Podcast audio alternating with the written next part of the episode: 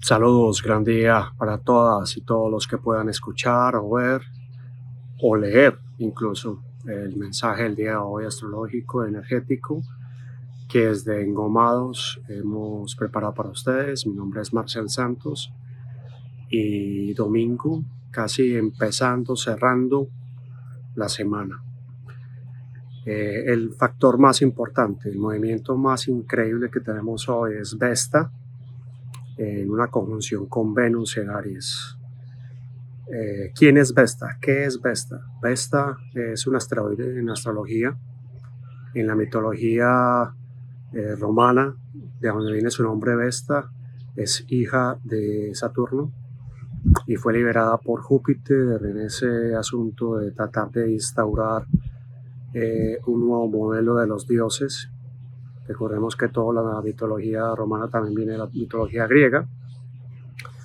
Y cuando Júpiter, Zeus, eh, libera a los hijos que estaban encerrados en el estómago de Saturno que los devoraba, por miedo a que alguno de estos lo derrocara, se inicia una nueva era que es llamada la era de los olímpicos, en donde Zeus se erige como el number one y y en fin, esa es otra historia, pues para no alargarnos demasiado. Esta entonces eh, sale, se mantiene virgen, no acepta casarse con nadie y decide ir a la montaña a proteger el fuego sagrado.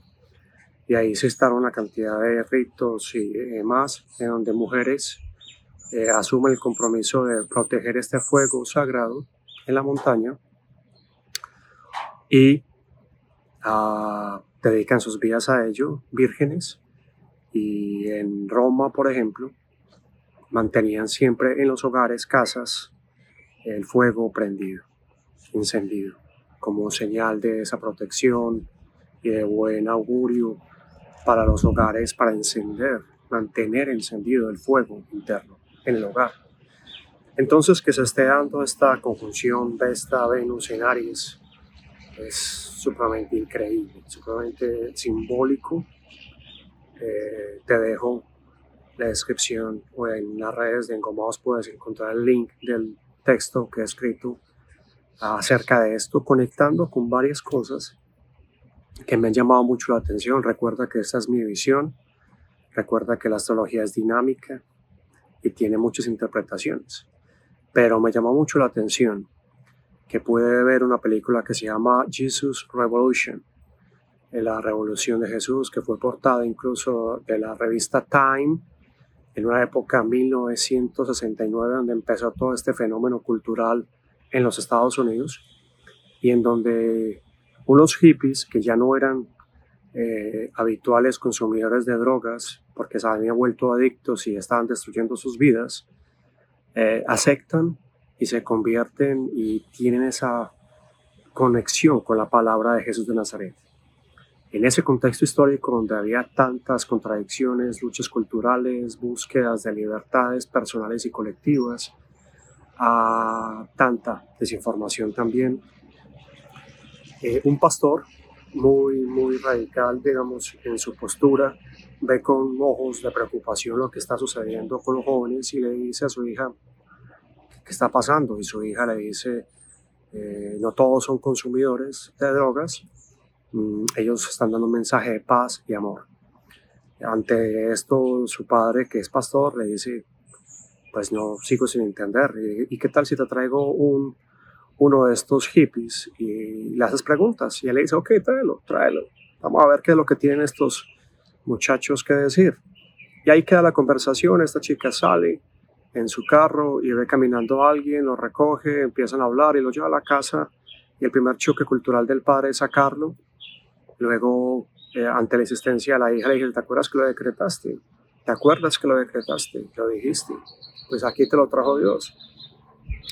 Y lo invita y empieza un fenómeno supremamente hermoso de conexión entre estas dos posturas que aparentemente son opuestas radicales y polarizadas, y en el medio, en esas grietas que va dejando el alma a medida que vamos abriendo nuestro corazón, aparece eh, un poder de conexión entre estos dos hombres y empiezan a congregar cada vez más e incluso hacen bautismos en el mar y demás. Te recomiendo que veas esa película y te recomiendo que busques más acerca de esto sin, por supuesto, que te digo yo, sin radicalizar, sin radicalizar ni que yo estoy diciendo esto o lo otro, o simplemente ve a través de, de lo que puedas encontrar. Y sobre todo, como dicen en la película, que también lo he escrito, es la, la verdad a veces es tan simple y la complicamos demasiado. Entonces, Mm, yo conecto este Vesta y conecto este Venus en Aries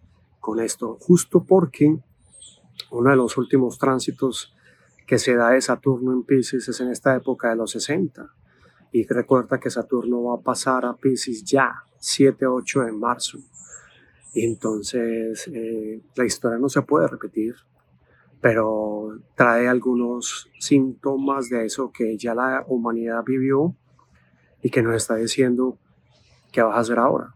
¿Vas a volver a tomar una postura radical de alejarte o vas a abrir el corazón y a permitir que una cantidad de radicalismo se disuelvan, Pisces, y que permitas que un nuevo mensaje surja, que es un mensaje que, repito, siempre ha estado ahí, siempre ha estado ahí y no, y no se ha podido eh, difuminar porque siempre se transforma, siempre aparece una y otra vez como es el mensaje del gran maestro Jesús de Nazaret, Yeshua, como se le decía arameo.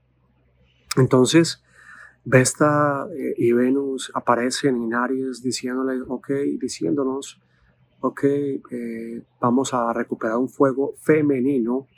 Y ojo con esto también, porque no estoy diciendo que los hombres se vuelvan afeminados o que las mujeres se vuelvan sumisas.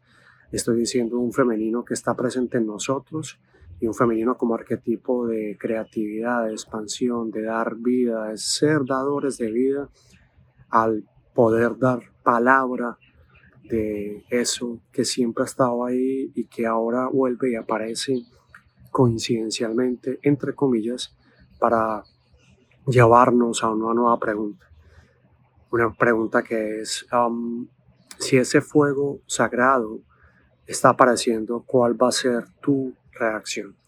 Y ah, desde el podemos decir, esto es mío, esto lo asumo porque soy un enviado mensajero de Dios, esto lo asumo para que unos estén acá y otros no estén acá.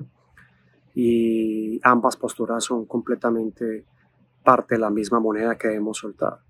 Porque el mensaje probablemente sea, eh, todos son parte del mensaje, todos somos parte de la transformación todos somos parte de la palabra, todos somos parte cuando ese fuego interno se activa y hace vida, da calor, cocina alimentos, reúne la palabra y nos hace mirar al cielo en una noche estrellada a través del fuego como excusa de ese fuego y decir, ok, siempre ha estado ahí, siempre ha estado ahí.